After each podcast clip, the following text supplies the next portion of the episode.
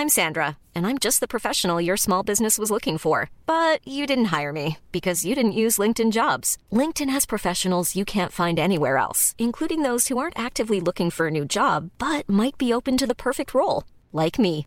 In a given month, over 70% of LinkedIn users don't visit other leading job sites. So if you're not looking on LinkedIn, you'll miss out on great candidates like Sandra. Start hiring professionals like a professional. Post your free job on linkedin.com/people today. Mother's Day is around the corner. Find the perfect gift for the mom in your life with a stunning piece of jewelry from Blue Nile. From timeless pearls to dazzling gemstones, Blue Nile has something she'll adore. Need it fast? Most items can ship overnight. Plus, enjoy guaranteed free shipping and returns. Don't miss our special Mother's Day deals. Save big on the season's most beautiful trends. For a limited time, get up to 50% off by going to BlueNile.com.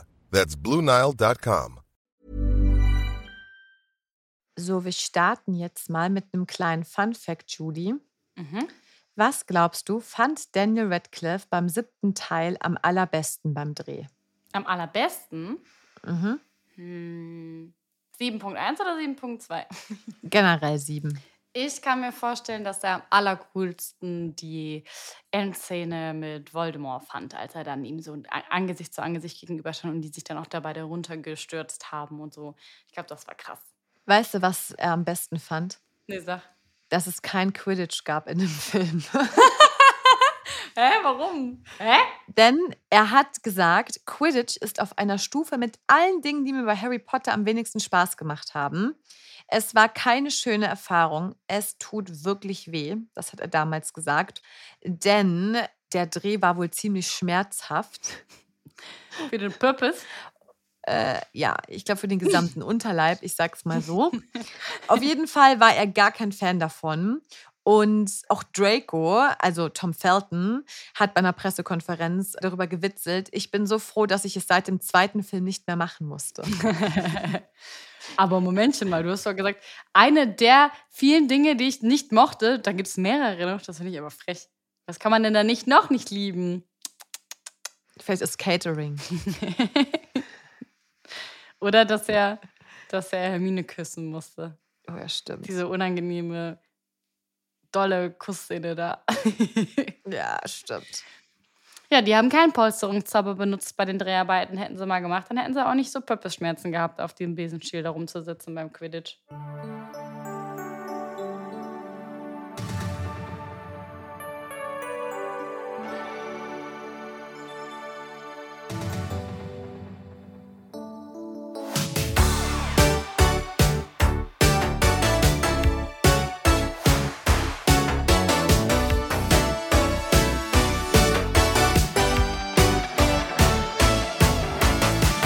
Damit herzlich willkommen zu einer neuen Folge von Nimbus 3000, einem Podcast, in dem Linus und ich zusammen mit euch in die Harry Potter Welt eintauchen und heute über genau das Thema sprechen, was du gerade gesagt hast.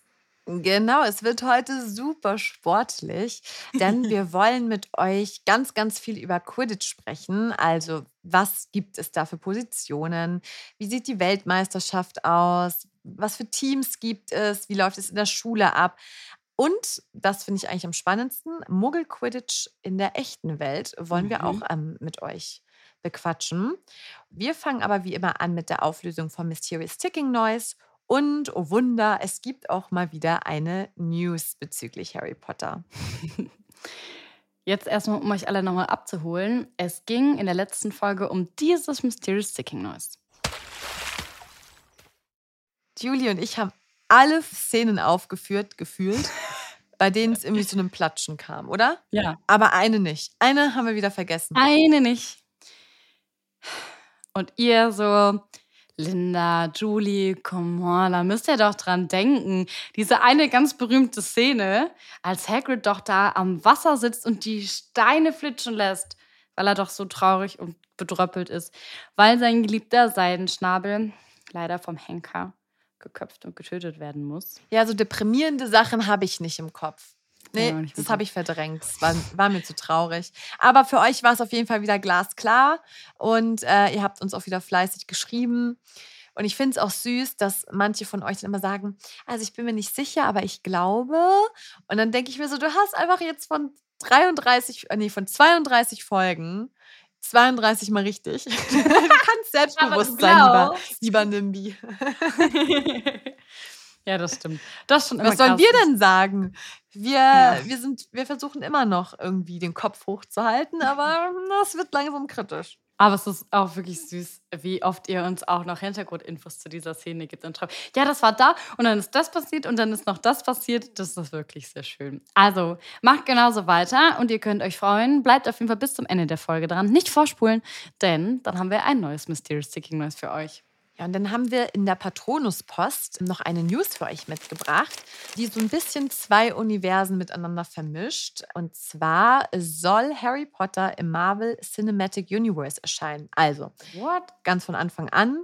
Also die Information stammt von Daniel Richtman, Richtman, das ist wohl ein bekannter Insider und Leaker. Und der hat jetzt irgendwie veröffentlicht, dass Daniel Radcliffe angeblich für einen Auftritt in Deadpool 3 engagiert wurde. Und das soll oder er soll in einer bisher geheimen Rolle zu sehen sein und weitere Details hat er jetzt nicht verraten. Also er hat jetzt nur wieder mhm. so angeteased, aber nicht so wirklich gesagt, um was es genau geht. Und auch hat er keine Quellen genannt. Also ja, ein bisschen, Aha. ja, ich brauche jetzt wieder dein Rumor has it. Korrekt. ähm, also ohne Quellen, ohne Details, bisschen schwierig. Aber man muss dazu sagen, dass er wohl schon öfter was geleakt hat und auch so Prognosen gemacht hat rund um Hollywood. Und er hatte bisher mm. ziemlich oft recht. Und die Premiere von äh, Deadpool 3 ist für den 6. September nächsten Jahres geplant. Uff. Und ja, da bin ich gespannt, ob Daniel oder was für eine Rolle Daniel haben wird. Also es gab ja so vor ein paar Wochen Bilder, wie er so mega aufgepumpt war so und so richtig muskulös. Ja. Vielleicht hat es was ja damit auch zu tun. You never know. Er ist sporty auf jeden Fall. Sehr, sehr sporty. Der hat auch ziemlich viele Talente, muss man sagen. Also ich bin immer wieder überrascht, wenn man den irgendwo in einem Film sieht oder bei so Talkshow-Auftritten, was er alles drauf hat. Aber Linda, ich habe dir einmal von diesem einen Film erzählt, wo der auch so singt. Ich habe ihn immer noch nicht gesehen, wo der auch so einen krassen Lockenkopf und sowas hat. Der soll richtig lustig und gut sein. Müssen wir uns mal noch einziehen. Ja, ich auch nicht. Ich auch nicht. Okay. Und das war's auch wieder heute schon tatsächlich mit unserer heutigen Ausgabe der Patronuspost. Man kann sagen, die ist im Sommerloch. Harry Potter Sommerloch. wir haben News aber nicht immer so viele wie sonst. Manchmal bringen wir euch zehn mit, manchmal auch nur eine oder zwei.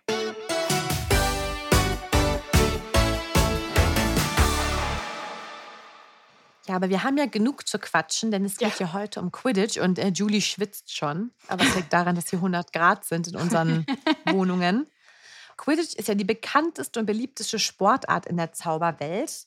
Und an sich ja ziemlich easy. Sieben Spieler, sieben Besen, vier Bälle, drei Ringe und das Spiel kann losgehen. End of the, of the Folge. Ja, fertig. Das unsere Folge über Quidditch. Und jetzt kommen wir zu Mysterious Ticking Noise. kommen wir jetzt mal hier ernsthaft zurück zum Sport, ja? Also pro Mannschaft gibt es eben sieben Spieler und je Mannschaft die drei Ringe und die sind in 15 Metern Höhe angebracht und dienen ja als Tore. Und alle Spielende von einer bestimmten Mannschaft tragen dann diese einheitlichen Quidditch-Umhänge mit den Mannschaftsfarben und Emblemen. Und dann gibt es ja einen unparteiischen Schiedsrichter, also hoffentlich unparteiisch. In Hogwarts ist es Madame Hooch. Und ja, auf Wetterbedingungen äh, wird generell keine Rücksicht genommen. Also ein Spiel wird auch dann ausgetragen, wenn ein heftiger Gewittersturm tobt oder auch wenn es in Strömen regnet. Also da wird, ja, da ja. müssen die SpielerInnen einfach durch. The, the, game must go on, oder wie heißt das? The show ja. must go on, the game. Egal. The match must go on. Ich bin so unsportlich, ich habe keine Ahnung davon. Naja. Ja, und es braucht auch gar nicht so viel. Es braucht nur ein Spielfeld, Bälle, Spieler, Regeln und Fouls. Und dazu kommen wir nachher noch, denn es sind 700, die es da so gibt. Ein klar. Aber da gehen wir dann noch ja, gehen wir noch genauer darauf ein. Und ähm, was aber super spannend ist, dass das Quidditch-Spiel ja immer nur dann beendet ist, wenn einer der beiden Sucher den goldenen Schnatz fängt. Und das kann ja unabhängig lange dauern.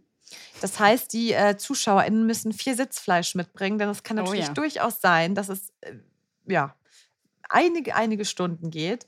Aber das Spiel gewinnt ja nicht notwendigerweise die Mannschaft, die den Schnatz fängt, sondern eben die Mannschaft mit den meisten Punkten. Mhm. Und ein Quidditch-Spiel kann auch beendet werden, wenn beide Mannschaftskapitäne sagen, jetzt reicht's. Also so nach 60 Stunden vielleicht, ohne Schlaf, Wasser, whatever, können die beiden auch sagen, hey, let's, let's stop it. Das macht also, keinen Sinn mehr. Da hast du gleich Hämorrhoiden, wenn du da so lange da auf so einem Stock sitzt. Das kannst du auch nicht mitmachen, außer du hast den krassesten Polsterungszauber. Selbst die im Publikum. Stimmt. Und da ja bei. Harry Potter gefühlt immer Winter oder Herbst ist, bringen die sich auch noch den Purpose noch mit ab.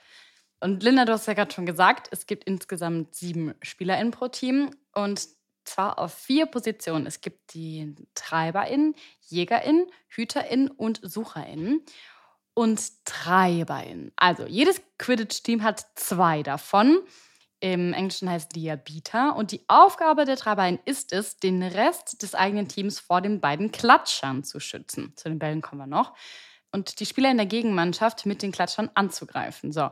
Und dafür benutzen sie so Schlaghölzer, die kann man quasi vergleichen mit so Baseballschlägern, um die Klatscher eben in die gewünschte Richtung zu befördern. Das heißt, wenn die auf dich zurasen, dann komme ich dahin als Treiberin und klatscht die von ihr weg, damit dir nichts passiert und kickt die ja, auf die Meine Nase dankt dir. Gern geschehen. Wenn ich mein aber Jägerin wäre, ich tue alles dafür. Stell mich vor. I would catch a grenade for you, sag ich dann.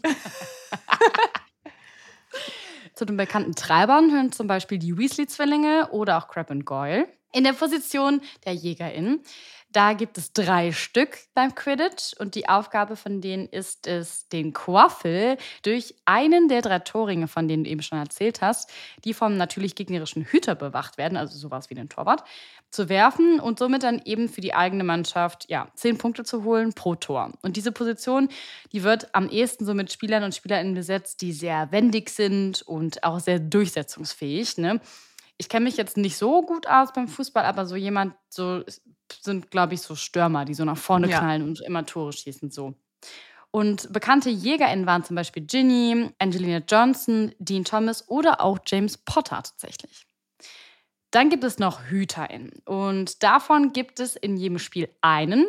Und die Aufgabe der Hüter des Hüters ist, die drei Ringe, habe ich ja gerade eben schon gesagt, eben zu schützen vor dem gegnerischen Jäger. Also du bist im Grunde Torwart von dem Ganzen und stehst davor und musst halt eben aufpassen, dass dir da keiner reingeht in die Ringe. Ja, und bist halt auch immer schuld, ne? Immer. Du bist immer schuld, ja, das stimmt. Die Position ist halt sehr verantwortungsvoll und erfordert großen körperlichen Einsatz und Wendigkeit und Reaktionsvermögen. Du musst natürlich immer reagieren, wenn so ein Ding auf dich zugepfeffert kommt und die wegschießen. Es gibt ihn seit dem 13. Jahrhundert und in den Anfängen durfte er auch den äh, Torraum verlassen, also der, äh, der Hüter und selbst Tore werfen. Aber das wurde dann geändert und jetzt ist er an den Torraum gebunden, den er nur dann verlassen darf, um einen Jäger einzuschüchtern oder den Quaffel hm, im Vorfeld abzuwehren. Wie kann ich mir das Einschüchtern so vorstellen? Brudi will Stress? so. Brudi, komm her. Komm her, Brudi. Legst du dich mit mir an, dann darfst du da rausgehen. Ja, und einer, äh, die bekanntesten Hüter waren zum Beispiel Oliver Wood, Ron Weasley und Cormac McLagan. Und Ron Weasley trägt ja auch diesen wunderschönen Hut. Aber ich finde, Ron passt so gar nicht zu Quidditch. I'm sorry. Weil du den so unsportlich findest? Also ich, ja, ich finde so, nicht jeder muss Quidditch spielen können irgendwie und in der Schulmannschaft. Und ich finde, so Ron soll doch beim Zaubererschach bleiben. Irgendwie. Also ich finde, das ist für mich so Aber kein Quidditch. Aber es war sein großer Traum. Ja, ich habe auch einen Traum, Millionär zu werden. So, ich weiß nicht, sorry Ron, aber ich meine, er ist ja smart, aber irgendwie so beim Quidditch, nee. Ja. stresst mich. Lief ja auch am Anfang nicht allzu gut. Aber ich finde es süß, dass er es trotzdem macht. Er zieht es durch. Und er hat sich erkämpft, dass er in die Mannschaft überhaupt gewählt worden ist. Du musst da ja auch so erstmal hingelangen. Naja, ja, da kommen wir auch, noch, noch schöner, zu. wenn das einfach nur wird, weil er, weil er Harry kennt. Das wäre ja noch schöner. Ja, so war das bei uns im Schulchor, weißt du? Ich war immer im Schulchor und dann dachte ich jahrelang, ich könnte singen, aber im Chor musst du ja gar nicht singen können. Da kann jeder hingehen und in der Masse fällt es nicht auf, wenn du schief und scheel singst. Hey Leute, liebe Nimbis, ich habe einen Vorschlag. Das nächste Mal singt Julie das Intro von Harry Potter. Wenn es schon auf dem äh, Keyboard nicht klappt, dann finde ich, könnte sie ja singen, oder? Was meint ihr? Oder Julie und ich machen beide einen Kanon. Fuck you. so, das habt ihr jetzt nicht gehört. Jetzt geht es weiter mit der letzten Position. Und das sind die Sucher Und davon hat jedes Quidditch-Team einen einzigen, eine einzige. Und die Aufgabe ist es natürlich, den goldenen Schnatz zu fangen, bevor der Sucher des gegnerischen Teams dies schafft. Und hat der Sucher, die Sucherin den Schatz gefangen, bringt es dem Team zusätzlich 150 Punkte mit und das Spiel ist ab dem Punkt beendet. Aber wie du ja eben schon meintest, heißt das nicht, dass das Team damit gewonnen hat. Das Spiel ist dann nur erstmal vorbei. Aber so 150 Punkte sind natürlich nicht schlecht, wenn du die auf dem Konto hast beim Quidditch. Aber wer weiß, wie viele Bälle du vorher durch, den, durch die äh, Ringe gekickt hast, die aber ja nur 10 Punkte ergeben. Naja, und meistens werden als SucherInnen die kleinsten und leichtesten Spieler eingesetzt. Lediglich bei so stürmischem Wetter kann es mal vom Vorteil sein, wenn du ein bisschen mehr wiegst, damit dich so eine Windböe nicht direkt nach, weiß ich nicht, Guantanamo kickt. Und äh, berühmte SucherInnen waren zum Beispiel Charlie Weasley, der in den Filmen einfach nicht vorkommt. Harry Potter, Ginny Weasley zeitweise ja auch. Die hat ja auf die Position gewechselt. Cho Chang, Cedric Diggory, Draco Malfoy und auch früher Regulus Black. Dann gibt es natürlich noch andere wichtige Positionen, die oder Aufgaben bei dem Spiel, eben Schiedsrichterin, hast du ja schon gesagt. Dieselbe Aufgabe wie bei uns Muggeln im Grunde auch. Und dann gibt es natürlich noch Funktionäre. Bei größeren Spielen stehen die zusätzlich noch zwei Funktionäre an der Außenlinie, um den Schiedsrichter zu unterstützen. Genau, das ist so im Grunde alle wichtigen Positionen auf dem Feld. Ja, und die Geschichte von Quidditch ist halt auch sehr spannend, denn die entstand, als man die fliegenden Besen erfand. Also schrecklich, unbequem war es ja. Das haben wir ja jetzt auch mehrfach äh, gehört und erfahren. Aber es ist noch schlimmer, als wir uns vorstellen, denn der schottische Zauberer Lochrin, Lochrin berichtete im Jahre 1107. Ja, klar, ist irgendwas mit Loch, wie alle in Loch, Loch bla bla bla. ja. Da sind nämlich auch Löcher am Hintern, von denen er berichtet. Der hat nämlich erzählt, äh, dass Hintern mit Holzsplittern gespickt waren Ach, und eben, dass man halt so ein paar Hämorrhoiden bekommen hatte, nach einem kurzen Besenritt allein schon. Und deswegen hat man schon vor dem Quidditch die unsichtbaren Kissen auf dem Besen ähm, erfunden. Ei, ei, ei. Ja, und bei den Bällen waren die Klatscher eben früher verzauberte Steine. Also äh, es war ein absoluter Horror, früher Quidditch zu spielen. Dein Hintern ist durchlöchert, dein Gesicht hat Steine die abbekommen. Folterqual. Mhm furchtbar. Und später haben sich dann auch ein paar Quidditch-Spieler mal beschwert und dann wurden die Steine als Klatscher abgeschafft. Und der Quaffel wurde auch verzaubert, weil es immer genervt hat, zu Boden zu fliegen, wenn man ihn nicht fing. Also der ist dann auch immer so runtergefallen und dann musstest du immer zu Boden den aufheben und dann wurde er eben verzaubert und wenn er dann so zu Boden trudelt, dann wird er eben um die Hälfte der Geschwindigkeit langsamer und dann kann man ihn noch schön, bevor ah, er ganz unten landet, noch einsammeln. Mhm. Und das hatten wir in unserer Special-Folge. Der Schnatz war ja ein Vogel, bis man ihn ja abgeschafft hat, weil er vom Aussterben bedroht war. Das war ja die Geburtsstunde vom goldenen Schnatz. Und wenn ihr darüber mehr erfahren wollt und auf Crime steht, dann hört auf jeden Fall unsere Folge äh, Wizard Crimes, denn da gibt es einen spannenden Kriminalfall aus der Harry Potter Welt, in der es um den goldenen Schnatz geht. Auf jeden Fall äh, will ich jetzt auch nicht so viel verraten, weil ihr sollt ja noch die andere Folge hören. Die erste Quidditch-Weltmeisterschaft fand im Jahre 1473 statt und die Europameisterschaft für Vereine seit 1652.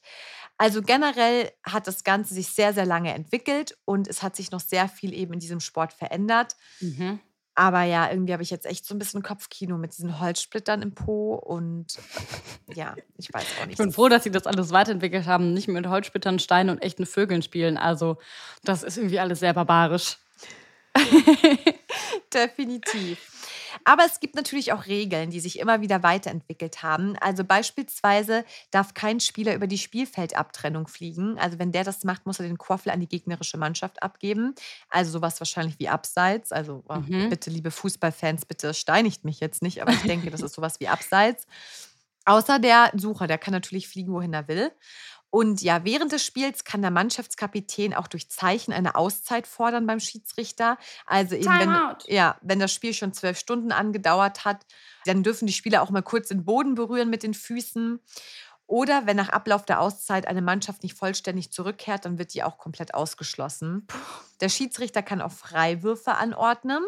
Dabei fliegt der Jäger dann von dem Mittelkreis in den Torraum, in dem sich dann nur der Hüter befinden darf. Und alle anderen Mitglieder halten Abstand, so ein bisschen vielleicht wie elf Meter. Mhm. Ein Spieler kann dann auch einem anderen den Quaffel entwinden. Allerdings darf kein Spieler ein Körperteil eines anderen festhalten. Und wenn ein Spieler verletzt ist, wird dieser nicht ersetzt und die Mannschaft muss ohne ihn weiterspielen. Oha. Also da kommt kein Auswechsel. Ja, also eigentlich haben doch die Treiber die wichtigste Aufgabe, die Spieler zu eliminieren, weil die ja nicht ersetzt werden können. Das stimmt, dann hauen die die alle raus. Eigentlich musst du hardcore auf die zielen, ja. Ja, das stimmt. Du musst wirklich richtig doll auf die draufknallen, damit die alle Ja. raus sind mit den Schlaghölzern und los geht's. Also nicht mit den Schlaghölzern auf die Leute, sondern mit den Klatschern.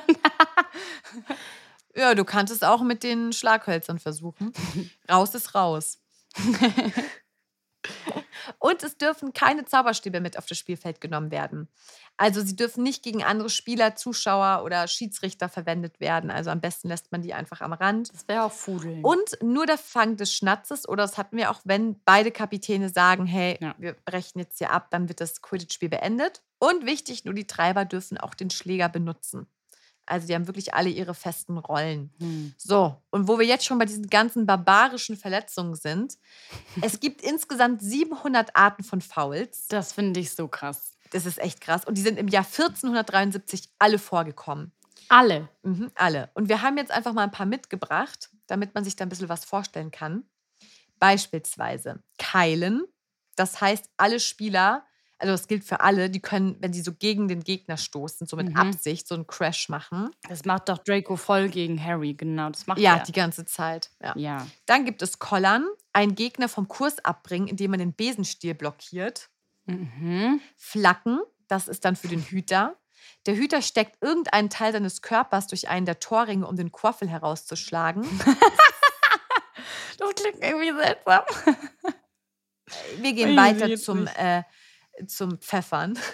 Äh, der ist wiederum nur für die Treiber dieses Art, dieser Art von Foul. Der Klatscher wird in die Zuschauermenge geschlagen, damit eine Spielpause stattfindet. Ah, so verzögerungsmäßig. Ja, aber stell dir mal vor, du kriegst dann einfach so einen Klatscher ab und willst einfach nur entspanntes Spiel gucken. so statt Kisscam kriegst du dann so, so einen Klatscher ab. Mhm. Und dann gibt es noch das Schnatzeln. Das gilt für alle Spieler außer dem Sucher. Man darf den Schnatz nicht berühren, wenn man kein Sucher ist. Hm. Und jetzt kommt so ein Wort, das könnte auch irgendwie so ein bayerisches Wort sein. Das Stutschen, das ist nur für die Jäger. Mehr als ein Jäger fliegt in den Torraum, das darf man auch nicht. Also ist auch ein Foul. Ich finde, Schnatzeln Stutschen, das klingt auch schon ein bisschen so bayerisch. wie ja, wir Schnatzeln, Stutschelt und geschnatzelt. das klingt richtig falsch. Ja, so wie das Zuzeln bei der Weißwurst, wenn man die isst. Was ist das?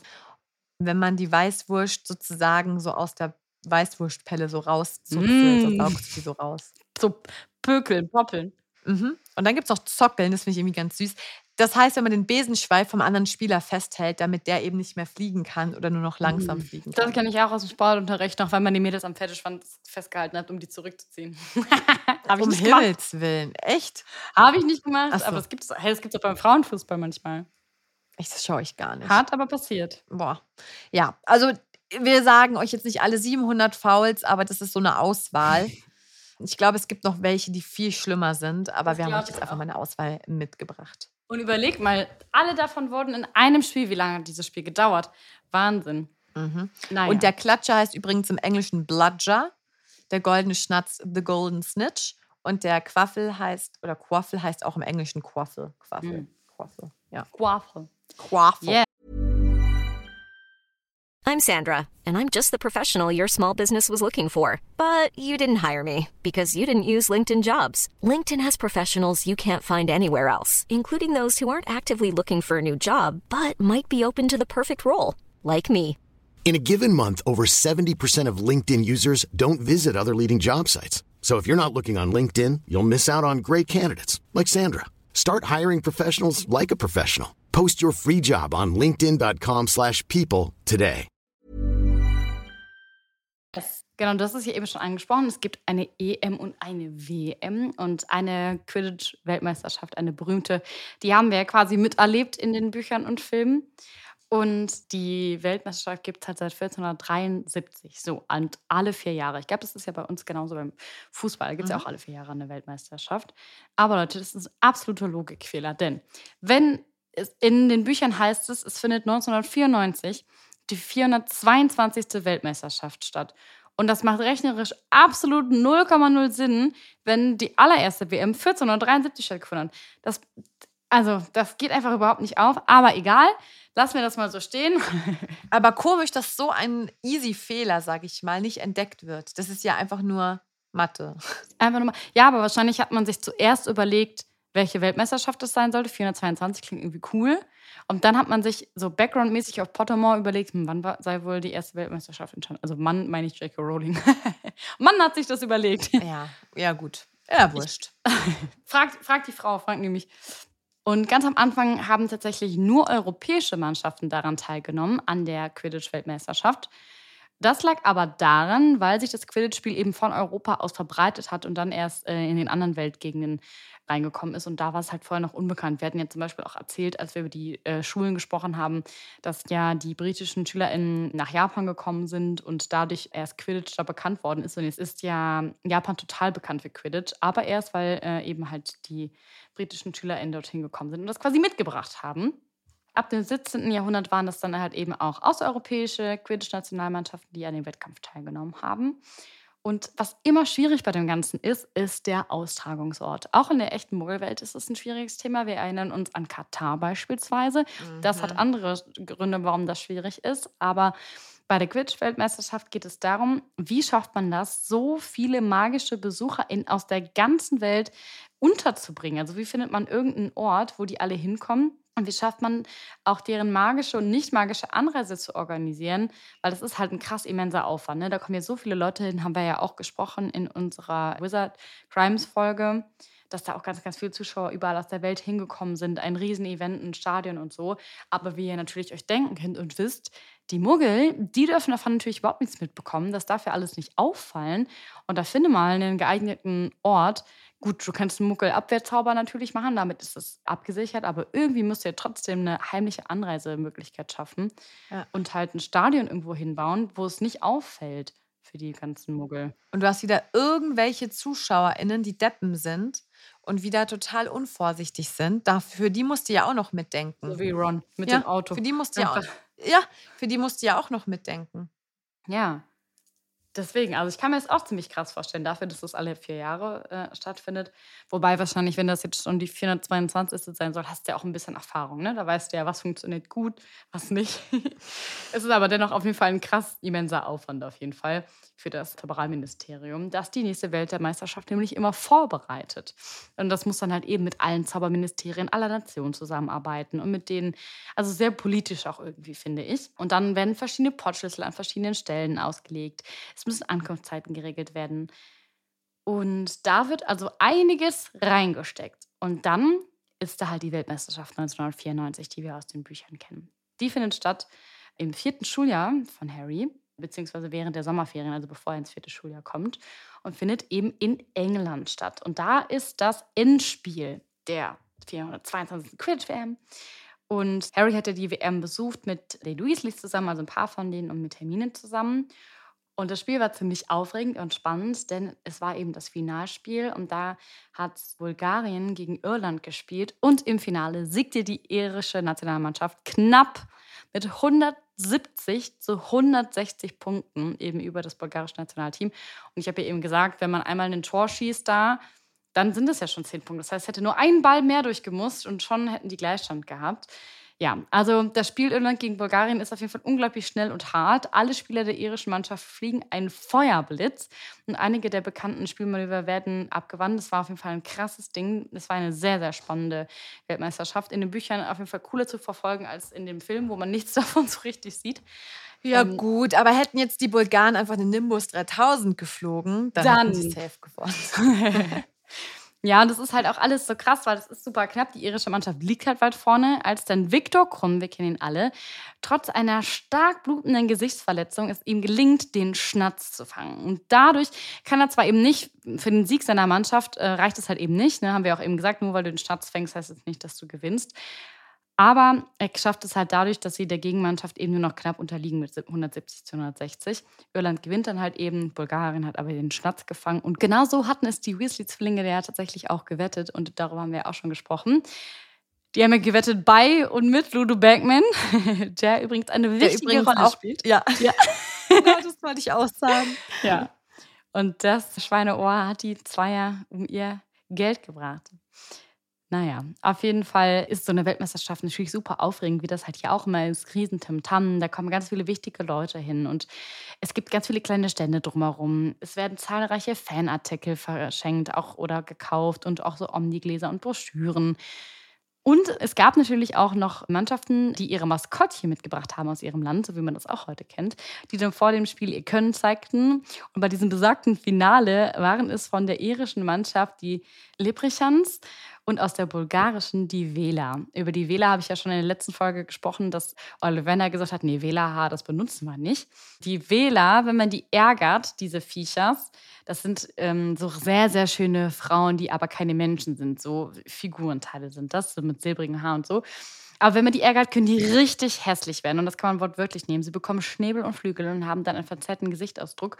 Und als sie halt eben bei dieser WM waren, wurden die Vela eben von den Leprechauns von den Kobolden, ich weiß nicht, wie man es ausspricht, so dermaßen geärgert, dass sie sich schließlich verwandelt haben und die Kobolde dann eben angegriffen haben. Ja, eigentlich waren sie nur Maskottchen, aber dann gab es Krieg. Und damit quasi schon das Finale einzuleiten für so ein krasses Spiel, ist auf jeden Fall heftig. Ist auch ein komisches, komischer Name, ne? Leprechauns. Ja.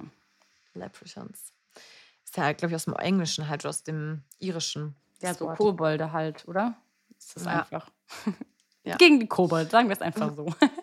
Und äh, generell, apropos Zungenbrecher, also es gibt ja so einige Mannschaften, also sowas wie die Heidelberger Harriers, also Heidelberger Harriers. Das sind die Heidelberger Vandalen, die kommen aus Deutschland. Die Paddlemere United, die Eintracht Pfützensee oder die Wimburn Wesps, also die Wimburner Wespen. Wespen. Also das sind irgendwie alles schon so ein paar schwierige Namen, finde ich. Also das könnte man noch einfacher machen. Naja, auf jeden Fall wollen wir euch noch ein paar andere Quidditch-Teams in Europa vorstellen, weil es natürlich nicht nur die in Großbritannien gibt. Und es gibt siebenmalige Europameister, die Vrachas, Vrachtas Vultures. die waren auf jeden Fall bekannt dafür, dass sie von weit außerhalb des Torraums geworfen haben und immer bereit waren, neuen Spielern die Chance zu geben, sich einen neuen Namen zu machen, was ganz cool war. Mhm. Dann kommen noch die Quaffle Punchers, die Quibberin oder Quiberian, Quibberin, Quaffle Punchers. Also, come on, das sind ja äh, Worte, die kannst du dir ja nicht mal einfach auf ein Trikot drucken lassen. Die kannst du ja gar nicht anfeuern mit den Worten. naja, auf jeden Fall sind die in Frankreich stationiert und die sind berühmt wie immer natürlich in Frankreich für ihr extravagantes Spiel. Und sie haben so grellrosa Umhänge. Und die Quaffle Punchers sind französischer Rekordmeister und eines der besten 15 Teams der ganzen Welt. Okay. Und über die Heidelberg Harriers habe ich ja gerade gesprochen. Mhm. Die sind unter anderem dank Igor Brandt zum besten Team Deutschlands geworden und Rudolf Brandt war wie Igor eine Legende bis ins Jahr 1953, als er nach einem Spiel gegen die Holyhead Harpies seiner Gegenspielerin Gwendolyn Morgan einen Heiratsantrag machte. Also oh. ja. Danach lachten ihn sogar seine eigenen Fans aus, als sie mit ihm ihrem Sauberwisch 5 hat sie ihm eins über den Scheitel gezogen. also sie fand es nicht so romantisch scheinbar. Und es wird sogar darüber spekuliert, dass Rudolf Igors Vater war. Und auch der einzige Kapitän Darren O'Hare war ein begnadeter Quidditch-Spieler. Also es ist auf jeden Fall immer viel passiert, auch irgendwie außerhalb vom Spielfeld. Das ist, glaube ich, das echt so ein spannend. bisschen wie beim Fußball. Ja. Und dann kommen noch die Beaconville Bombers, die kommen aus Luxemburg. Und bei den Muggeln ist Luxemburg ja eher sportlich ja, ich sag mal, nicht so naja. bekannt. Aber im Quidditch, denn sowohl die Nationalmannschaft als auch die Bombers, also diese Rekordmeister in deren Liga, die sind eines der torgefährlichsten Teams der ganzen Welt. Also Aha. irgendwo hat jedes Land seine Respekt Stärken. an Luxemburg. Ja, und dann kommen noch die Braga Bromfleet, das ist das portugiesische Team. Die haben den großen Durchbruch geschafft, aber erst in den 80ern. Und zwar mit so einem speziellen Treiberdeckungssystem haben sie es da an die Weltspitze geschafft. Und sie sind noch nicht portugiesischer Rekordmeister, aber sie könnten es werden. Und dann kommt jetzt wieder so ein ganz tolles Wort. Grotschis Goblins. Du machst es gut. Das beste Team in ganz Euro Osteuropa. Die sind aus Polen und die haben ganz viele Erfolge schon hinter sich gebracht, aber man will trotzdem weitermachen. Ne? Man soll ja nicht aufhören, wenn es am schönsten ist, und immer weitermachen. Und äh, Josef Wronski, der wurde, da wurde der Wronski-Bluff äh, nach ihm benannt. Na klar, der war der ideenreichste Sucher. Ja, den hat die Welt noch nie so gesehen. Und auch andere Sucher wie Viktor Krumm spielten bei den Goblins und Krumm jedoch nur kurz, weil der Trainer Wronski eben bevorzugte und dann hat er ja gewechselt. Also auf jeden Fall, jedes Team hat so seine eigene Art und ich finde es so cool, wenn irgendwas nach einem benannt wird. Ja, Dieser. Wronski-Bluff. Wie cool ist das? Ja, stell dir das gibt so Also- das Linda-Manöver oder sowas. Sowas ist voll ja, das geil. finde ich richtig cool. Das würde ich auch Mhm. mega nice finden. Und dann muss man sich das aber erstmal so etablieren. Und meistens wird sowas ja dann erst bekannt, wenn man selber dann irgendwie gar nicht mehr existiert oder nicht mehr spielt und dann so, so im Nachhinein, weißt du? Aber sowas wäre ich so stolz. Mach mal das Linda-Manöver. Ja, das ist das und das. Ja, vor allem dann bist du auch in allen Büchern drin und wirst dann so aufgezählt. Das Aber es wäre lustig, wenn du so ein Faul wärst. Das Julie-Faul. Weil du irgendwie so eine Art von Faul man sagt gar nicht faul, man sagt einfach, oh, boah, du hast den Julie gemacht. So, wenn ich so, das war wieder ein Julie, das war heute ein zweiter Julie, du musst runter vom Feld. Ich frage mich gerade, was ein Julie sein könnte. Was könnte, was hätte ich gemacht, sodass das so ein berühmter Faul gewesen wäre. Mm, Du mit deinem Gesang die Leute, nee, mit deinen, mit irgendwas musikalischem, äh, die Leute verwirrt, SpielerInnen verwirrt, dass sie denken, dass sie sich so die Ohren zuhalten. Und dann die Konzentration verlieren. Scheiße. Der Julie. Ja, das finde ich gut. Nein, das war überhaupt nicht schlimm. Klar, find, du hast ein cooles Manöver und ich bin ein Faul. Ja, Jeder hat hier seine jedem sein Talent. Hm, Ist klar. so.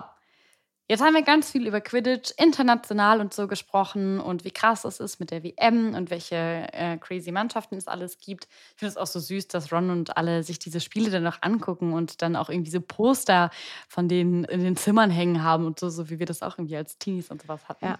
Ich mochte das auch voll gerne mit dem Quidditch-Spiel tatsächlich, weil es mal nicht in Hogwarts stattfindet Ja. und nicht im Ligusterweg und nicht im Fuchsbau. also irgendwie fand ich das halt richtig cool, dass man dadurch ja so ein bisschen auch einen Alltag von der Zaubererwelt mitbekommen hat. Und das ist ja eigentlich so mit, finde ich, eines, war wirklich eines meiner Lieblingskapitel. Das, da Ja, das hast du schon mal noch. gesagt, wo wir bei das QA Ja. hatten, hat, hat es schon mal erzählt. Ja. Ich finde, dass das in dem Film deswegen auch voll fehlt, weil das mal schön ist, auch zum Durchzuatmen und mal halt so dabei zu sein und diese Bedeutung von dem Spiel. Ja. Aber es gibt auch noch so andere Alltagsszenen, die so fehlen, wie zum Beispiel einfach mal rumhängen im Gemeinschaftsraum oder so. Davon gibt es leider ja auch nichts in den Filmen. Aber natürlich spielt eben Quidditch nicht nur äh, eine Rolle bei den großen Weltmeisterschaften, sondern eben auch in der Schule und so auch in Hogwarts. Jedes der vier Häuser von Hogwarts hat eine eigene Quidditch-Mannschaft, die jedes Jahr neu zusammengestellt wird. Und die Schüler in der Mannschaft ihres Hauses, die mitspielen wollen, die müssen sich halt von Anfang an erstmal ähm, da anmelden, am Anfang des Schuljahres. Und zwar bei Madame Hoot. Du meintest ja auch schon mal, in Hogwarts ist sie halt auch die Schiedsrichterin.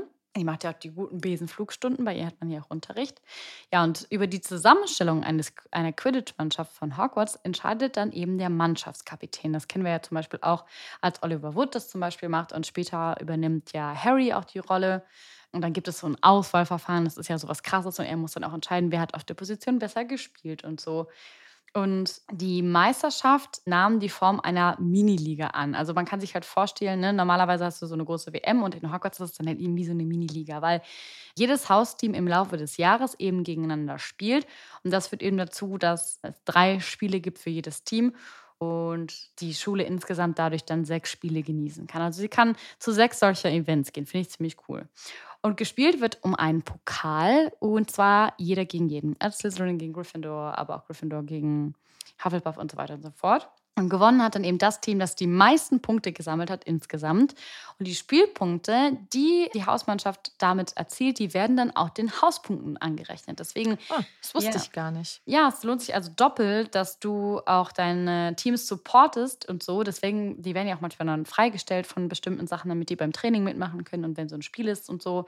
Bei Nachsitzen ist ja immer so ein großes Thema. Aber ich kann nicht, ich muss zum Quidditch-Spiel oder zum Training oder so. Dass man die auf jeden Fall supportet, weil dein eigenes Haus profitiert auch davon, wenn deine Mannschaft gut ist. Ja, und dieser Pokal ist natürlich sehr, sehr begehrt und man möchte den natürlich für sein Haus gewinnen. Aber am meisten kann sich wahrscheinlich der Hauslehrer oder die Hauslehrerin freuen, denn am Ende des Ganzen, wenn er gewonnen wurde, steht dieser Pokal bei denen zu Hause oder bei denen im, im Zimmer. Bei denen zu Hause. Ja, also ich habe mich übrigens gefragt, vielleicht ist das mal was Spannendes für eine andere Folge. Wo schlafen eigentlich die LehrerInnen von Hogwarts? Es gibt Szenen ja, wo man die ja auch im Schlafanzug sieht, aber man sieht nie, ob die irgendwelche eigenen Schlafsäle, also Büros, aber nicht Schlafzimmer Naja. Damit haben sie nach ihren Büros, also haben sie für so eine Mini-Wohnung, wo sie dann so ein Bürozimmer haben und dann noch irgendwie danach hinter so ein Aufenthaltsraum, Schrägstrich Schlafzimmer. Das könnte natürlich sein. Oder du kannst ja auch theoretisch, wenn du jetzt in Hogsmeade wohnst oder so, kannst du ja auch einfach in die Schule rein. Also kannst du einfach zu Hause schlafen und ja, dann voll. Einfach ganz normal zum Unterricht kommen. Aber bei so einem Obwohl die sind ja auch nachts immer da. Ja, so. deswegen. Mhm. Oder vielleicht haben die da so verschiedene Dienste. Hm. Müssen wir uns zwar nochmal rein recherchieren, aber vielleicht habt ihr ja schon eine Antwort. Jedenfalls, wenn ihr also Hauslehrer oder Hauslehrerin seid und äh, euer Haus gewonnen habt, könnt ihr euch über einen sehr schönen Quidditch Cup Pokal freuen. Einen silbernen Trophäenbecher mit vier Griffen, die nach den emblematischen Tieren der vier Häuser entworfen wurden. Also dann haben die halt, sehen die so aus. Und diese Endwertung im Wettbewerb basiert eben auf der gesamten Punktzahl von allen gespielten Spielen. Also es wird alles zusammengerechnet. Das heißt, auch wenn du mal nicht so ein geiles Spiel hattest, kein Ding, wenn du dem anderen halt Hm. irgendwie den Schnatz fängst und nochmal gut Punkte sammelst. Und es gibt natürlich auch mehrere Rekorde rund um Quidditch. Zum Beispiel Gryffindor besiegt Hufflepuff in Rekordzeit. Wir kennen das. Und zwar, als Harry den Schnatz schon nach fünf Minuten gefangen hat und damit eben den Sieg und den ersten Platz für Gryffindor erzielt hat. Dann gibt es natürlich noch den jüngsten Hausspieler seit 100 Jahren. Und das ist mal wieder Natürlich. Harry das Potter. Ich bin der Jüngste. Nee, da hat auch Ron irgendwie gesagt, ja, seit so und so. Genau genommen sagte doch irgendwie seit Genau. so und so vielen Jahren. Das hat mir gerade McGonagall gesagt. Ja. Und natürlich hat er auch den schnellsten oder den schnellsten Fang vom, ähm, vom goldenen Schnatz Hat er auch gehabt. War natürlich eingeheimst. auch Harry. Na klar. Ja, klar. Aber es gibt auch die schwerste Niederlage von Gryffindor seit 300 Jahren und zwar gegen Ravenclaw. Das weiß ich gar nicht, ob der Harry auch mitgespielt hat. Bestimmt. Der macht nicht immer nur alles gut. Es gibt natürlich auch Rekorde außerhalb von Hogwarts. Es gab einmal das kürzeste Quidditch-Spiel aller Zeiten. Das hat nur dreieinhalb Sekunden gedauert. Das war 1921. Aber es kann auch genau andersrum sein, denn Quidditch-Spiele können sich auch über mehrere Tage oder Wochen erstrecken. Eieiei. Und der Rekord für das am längsten dauernde Spiel liegt bei drei Monaten. Aber jetzt wissen wir ja, dass es eine Auszeit geben darf, Gott Ja. sei Dank. Aber die Auszeit bedeutet ja, was wir jetzt recherchiert haben, dass die, die Füße aber nicht den Boden berühren dürfen. aber da muss man ja wohl eine Ausnahme machen, oder? Ja, Also, das stimmt. Die können ja nicht die ganze Zeit schweben. Ja, weiß ich nicht. Drei Monate Weiß lang ich noch nicht, was da alles möglich ist. da bist, Du musst ja auch mal zur Toilette und mal was essen und mal schlafen. Oder Ja, da gibt es bestimmt einen Blaseentleerungszauber und einen Darmentleerungszauber. ja. Vor- sind nur noch so Skelette später auf diesem, auf diesem Besen drauf. Also auf jeden Fall eine Crash-Diät. Ja, also Quidditch spielt auf jeden Fall in den Büchern eine sehr, sehr große Rolle und ein paar bedeutendere Szenen sind halt eben direkt im Band 1, als Harry eben als Sucher für, Gryff für die Gryffindor-Mannschaft auserwählt wird, als einer der jüngsten seit 100 Jahren. und äh, als er da ne, mit Draco gefightet hat und McGonagall ihn dann entdeckt. Aber auch Ron kommt dann im fünften Schuljahr als Hüter ins Team und in den folgenden Schuljahren wird Harry ja dann eben auch zum Mannschaftskapitän, habe ich ja schon erzählt. Harry, die Weasleys, Hermine und so waren bei der Weltmeisterschaft 1994 dabei, was eben wichtig war. Und dann gab es natürlich auch noch den bulgarischen Top- und Nationalspieler Viktor Krumm. Aber es ist auch irgendwie unlogisch, finde ich, weil dass er jetzt in beidem gut ist, der Viktor. Also, dass er so ein krasser Quidditch-Spieler ist und so gut in der Schule. Weil eigentlich ist es ja immer so, dass man nicht beides hat. Also ich will jetzt nicht sagen, dass Fußballspieler dumm sind. Ja, da gibt es bestimmt auch ein paar richtig smarte Boys. Aber ich sag mal so, im Großen und Ganzen ist es ja schon eher so, dass du dich ja darauf fokussierst, weil du von klein auf darauf getrimmt wirst. Mhm. Und also ich meine nicht, dass die Leute dumm sind, aber die haben halt einen anderen Fokus einfach. So meine ich ja, das. das stimmt. Das stimmt. Ja, und jetzt ist er halt nicht nur so ein Top-Nationalspieler, sondern jetzt auch noch sogar irgendwie mega guter Schüler und nimmt beim Trimagischen Turnier teil. Also Ich glaube, dass man halt in Domstrang richtig krass auf Disziplin und Ehrgeiz getrimmt wird. Und dass da wirklich richtig harte Regeln sind. Und ich glaube, da wirst du einfach richtig anerzogen zu so einem Macher, weißt du? Einer, der in allem gut sein muss. Ich glaube, so wirkt er ja auch, Mhm. wenn die da auftreten, wie, in so, wie so Roboter mit ihrem Einmarsch da. Also, deswegen würde ich auch nicht nach Domstrang gehen. Furchtbar. Aber ja, auf jeden Fall, Viktor Krumm hat was gebracht für sich und seine Karriere. Ja, und wir haben natürlich, das hatten wir ja schon am Anfang gesagt, wollen wir euch ein bisschen was zum Muggel-Quidditch in der realen Welt erzählen. Wir hatten das Thema ja schon mal. Und ich erinnere mich, einer von euch, Nimbis, hat uns ja dann auch geschrieben, Mhm. dass sie, ich glaube, es war ein Mädchen, Mhm. dass sie selbst spielt Und vielleicht kannst du dich ja nochmal melden, wenn du das hörst und uns vielleicht irgendwie nochmal eine Sprachnachricht dazu machen, weil tatsächlich ist es gar nicht so einfach beim Recherchieren, da was zu finden. Also, Angefangen hat das Ganze im echten Leben, dass zwei Studenten vom äh, Middlebury College in äh, Vermont die Zauberersportart auf die reale Welt übertragen haben. Und von Anfang an stand eben fest, sie wollen so eine gemischt-geschlechtliche Vollkontaktsportart machen. Und dann haben sie zwei Jahre später dann auch das erste Spiel, so Quidditch-Spiel gegen ein anderes College gestartet und gleichzeitig gab es dann auch die International Quidditch Association, die wurde dann ins Leben gerufen und mittlerweile gibt es 600 Teams aus 40 Ländern und in Deutschland haben sich aktuell 37 Vereine zusammengeschlossen, darunter zum Beispiel in Westfalen die Münster Marauders, die Bielefelder Basilisken und Ruhrphoenix in Bochum. So cool einfach. Ja, das heißt aber jetzt Quadball Bund und auch nicht äh, Quidditch.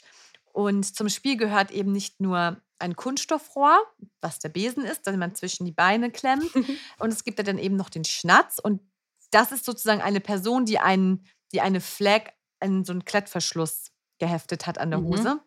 Und wir hatten das Thema ja auch mal kurz angesprochen. Das heißt jetzt Quadball, weil man sich eben von Rolling distanzieren möchte. Und was auch ein wichtiger Grund ist für diese Umbenennung, aktuell besitzt ja die ähm, Filmgesellschaft Warner die Urheberrechte für den Begriff mhm. Quidditch. Und das schränkt die Sportart natürlich in der Reichweite und in der Finanzierung sehr ein. Und es finden sich dadurch auch kaum Sponsoren und die Spiele laufen auch nicht im Fernsehen oder Radio. Und man geht davon aus, wenn man jetzt so einen neuen Namen etabliert, dass das leichter möglich ist. Aber, das meinte ich vorhin, das Thema ist zwar definitiv am Kommen.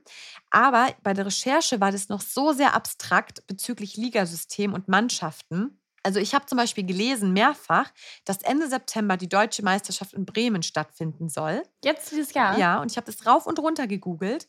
Aber es gab keine weiteren detaillierten Infos dazu. Also es ist noch wirklich sehr, Oha, also auch Leute. die Websites, auf denen die Infos sind, das ist alles noch sehr unübersichtlich tatsächlich.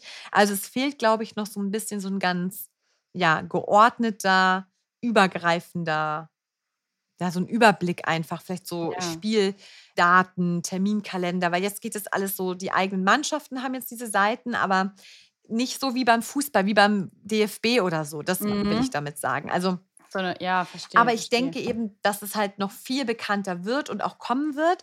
Darum aber, liebe Nimbis, freuen wir uns, wenn ihr uns wirklich dazu Sprachnachrichten macht, uns irgendwie Info schickt oder so weil ich das auch mega spannend finde und du ja auch sicher, Julie. Voll. Und irgendwie wäre es auch cool, sich das echt mal so anzuschauen. Ja, ladet uns auf jeden Fall super gerne mal ein. Ich glaube, es gibt so eine Quadball World Cup Association oder sowas, aber genau, das ist das, was ich meinte, genau. ja.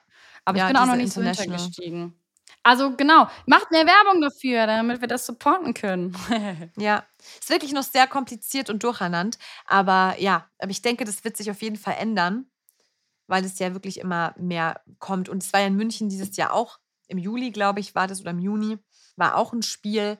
Also von daher, wir sind gespannt, wie sich das Ganze entwickelt, auf jeden Fall. Ja, also schreibt uns gerne von euren Quidditch- oder Quadball-Erfahrungen. Ladet uns ein, wir freuen uns. Puh, das war eine, richtiges, eine richtige Sportsession hier, Linda. Wir haben jetzt so richtig ich glaube, bei Quidditch, seht es uns nach, gibt es bestimmt noch viel mehr Sachen, die man erzählen kann, noch viel mehr, was dazu zu wissen gibt und besondere Ereignisse aus der Wizarding World und so.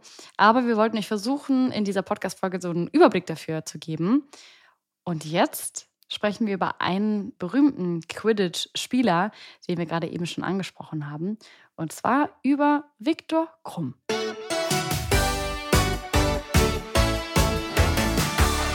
Ja, beziehungsweise wir sprechen über den Schauspieler. Und mhm. zwar, das ist äh, Stanislav Janewski.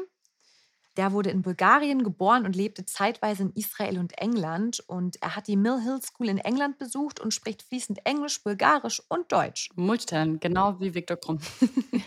und seine tatsächlich einzige namhafte Rolle ist wirklich die in Harry Potter und der Feuerkelch, wo er dann Viktor Krumm gespielt hat. Mhm. Und was ich aber noch ganz witzig finde, in Hostel 2, das ist ja diese ähm, Horror, ja, ja. Horrorfilmreihe, da spielt er die Rolle von jemandem, der von einem Kannibalen bei lebendigem Leib verspeist wird. Also ich denke mal auch so von Harry Potter zu so einer Rolle. Weiß ich jetzt nicht. Ja, ich glaube, da ist auf jeden Fall noch ein bisschen Luft nach oben bei dem Guten. Wir wollten uns nämlich mal mit euch zusammen angucken, wo wir schon eben über Quidditch und alles gesprochen haben, was Victor Krumm eben heute alles so macht. Und Er ist ja bekannt eben geworden als dieser muskulöse, gut aussehende Spieler von Durmstrang und Schüler von Durmstrang, der ja dann Hermines Aufmerksamkeit geweckt hat, mit der er auch dann zum Weihnachtsball gegangen ist und ein bisschen sie auch verknallt gemacht hat, bevor sie dann gemerkt hat, dass er eigentlich in Rupert, also in Ron, verknallt ist. Und heute, einige Jahre später, hat er sich tatsächlich optisch sehr verändert. Ne? Wir kennen ihn ja mit diesen kurz geschorenen Haaren, sehr Muskelpaket und sehr strengem Gesicht. Und jetzt sieht er ein bisschen anders aus. Ja, viel mehr Haare und äh, ganz viele Tattoos. so zeigt er sich auch auf Instagram. Und da hat er auch wirklich irgendwie fast 250.000 Follower. Und er betreibt einen YouTube-Kanal, ähm, auf dem er auch Motorradtipps und ja, so Reisetipps hochlädt. Also auch irgendwie wilde Kombi. Ja. Und er hat so ein Gruppenfoto gepostet mit seinem Schauspielkollegen Tolga Safer, der auch einen Schulkameraden gespielt hat. Wir können euch das mal in die Story packen, Ja. dieses Bild. Und da sieht man ihn nämlich ganz gut, wie er jetzt ausschaut. Also ich hätte ihn niemals wieder. Wollte ich gerade sagen, ich habe mir dieses Bild angeguckt und ich war so, okay, wer ist das jetzt davon? Ich habe wirklich zwischen zwei Leuten geschwankt und war mir erst überhaupt nicht sicher. Hat sich doch schon sehr verändert. Aber Leute, es ist ja auch normal. Ich sehe auch nicht mehr aus wie vor 18 Jahren oder 20 Jahren oder so. da entwickelt man sich halt. Ja, das stimmt. Und ja, jetzt hat er halt Vollbart und trägt Karohemd. Ja, und sonst, der sieht wirklich nicht mehr so aus wie damals. Nee, aber ich muss mir, glaube ich, mal so ein YouTube-Video von dem reinziehen. Habe ich auch gedacht. Er ist auf jeden Fall nicht durch, mit irgendwelchen negativen Schlagzeilen aufgefallen. Als wir über Crap und Gold gesprochen haben, war das ja noch ein bisschen anders. Ja. Mit Leider. Gesichtstattoos und Knast und irgendwelchen Drogenkrams und dies und das habt ihr vielleicht in der Folge gehört. Also ich finde, dass der Stanislav, man nennt ihn auch Stan, habe ich gelesen. Er sieht sehr sympathisch und lieb aus. Also ich will nichts sagen, Komma, aber. aber auf seinem Instagram-Profil ist der das. Also wenn der das ist, dann sage ich nur, äh, hello. Inwiefern Hello? Hottie Hottie oder was? Also wirklich, sein Profilbild ist ja Hammer. Okay, Krumm. Viktor Krumm. I'm in love. Du bist, du bist ja auch Hermine-Fan. Das passt doch. Du hast dich jetzt auch in den verknallt. Aber guck mal, auf dem Bild sieht er mega nice aus. Was ist er? Auf dem Profilbild von Instagram, also Leute, schaut euch das an. Da ist der super hot. Also Da auf den Fotos geht's. Ah, Da würde Linda auf jeden Fall nach rechts swipen. safe. Safe. Ich schaue mir nachher Motorradvideos an. Ich muss dann gleich Schluss machen. Bevor du dir gleich hier äh, Stan auf seinem Motorrad und in seiner Lederkluft anguckst, müssen wir noch das Mysterious Sticking Neues erraten. Kann, hast du noch Konzentration oder muss ich das jetzt alleine machen? Ich bin gerade auf seinem TikTok-Kanal gelandet. Ich bin raus. Also, wenn ich heute das Ticking Noise nicht errate, das liegt dann an Stan. Hm, ist klar. Boah, der ist schon echt nice. Boah, der hat richtige Muskeln. Uiuiui. Okay, nein, ich Okay, bin jetzt Trenner. wieder voll da.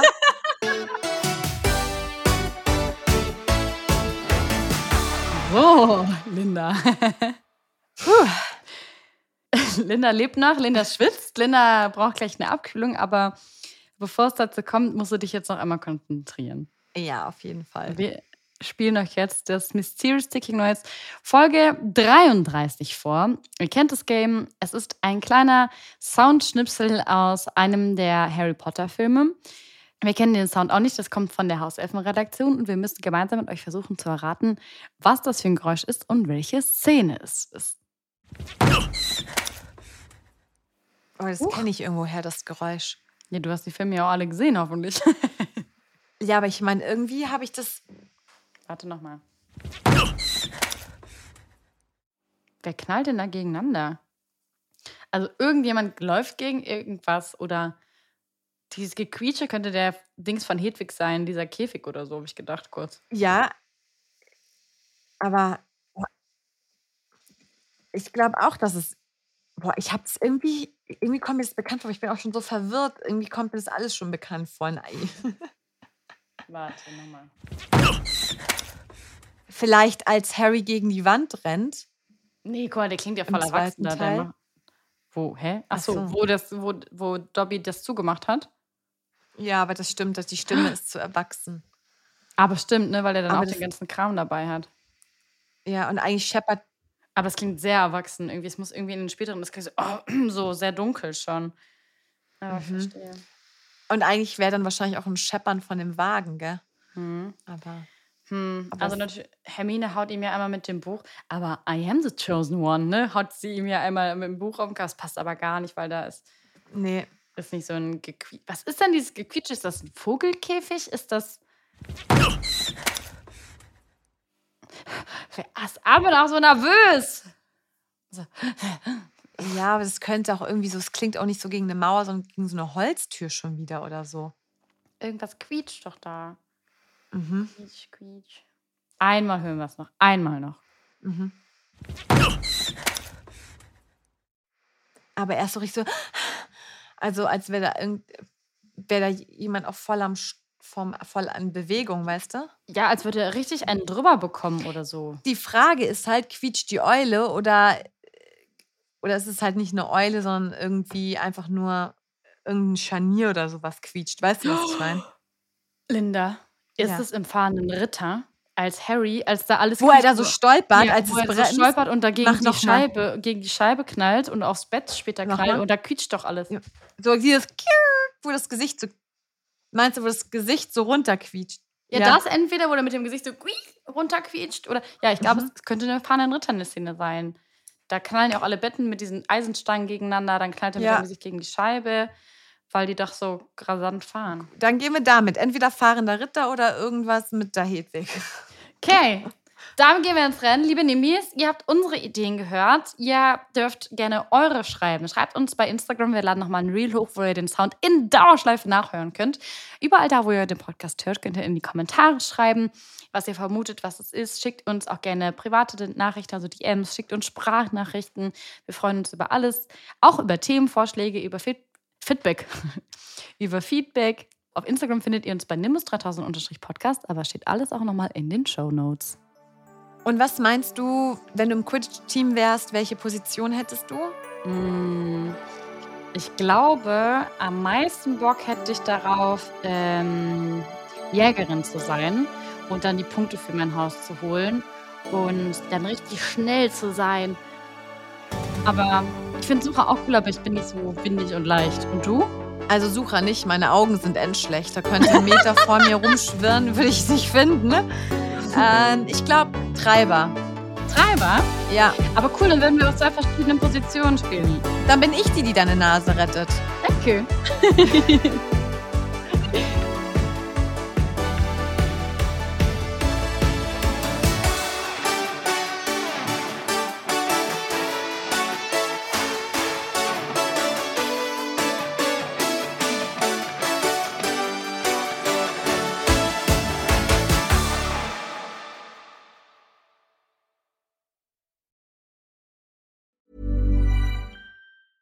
Hey, it's Danny Pellegrino from Everything Iconic.